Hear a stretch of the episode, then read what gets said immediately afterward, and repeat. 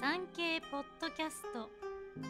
島唄のお休み前の百人一首。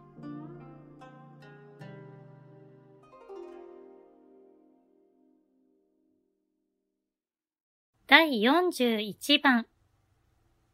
小石町我が名はまだき。立ちにけり。人知れずこそ思い染めしか。身分のただみ。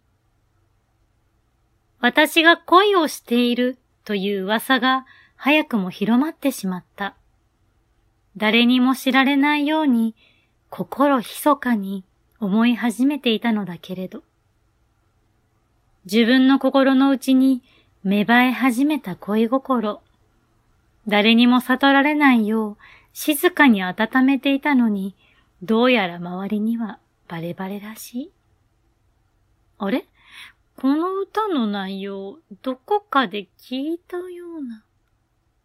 そう。前回第40番で紹介した平野金森のシノブレド、色に出にけり、我が恋は、物や思うと人の問うまでという歌とそっくりなんです。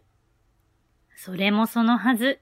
この二つの歌は村上天皇が主催した歌合わせでどちらが優れているか競ったものなんです。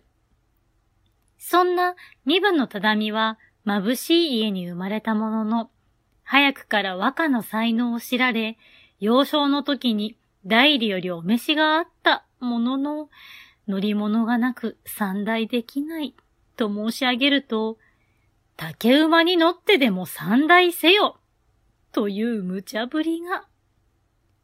すると、子供のただみくん。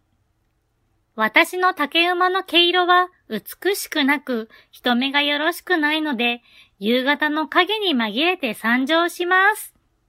と返したそう。一休さんのような頭の回転の速さですね。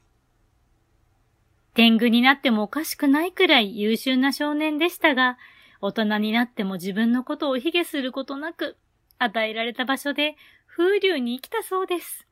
かっけー